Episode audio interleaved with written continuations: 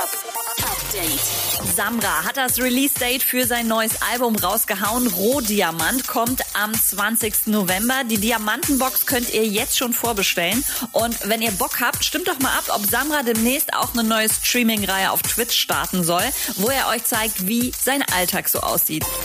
Erst Sendepause, dann Nummer 1 der YouTube-Trends. Loredana hat sich mit dem Intro zum neuen Album Medusa zurückgemeldet, aber polarisiert damit auch ganz ordentlich. Knapp ein Drittel hat auf Daumen runter geklickt.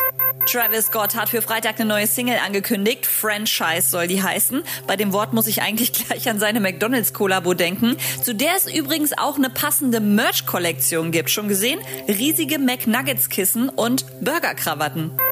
Und Cardi B-Fans sind sich sicher, sie ist wieder schwanger. Warum? Sie hat Schokokekse mit Tomatenketchup gepostet.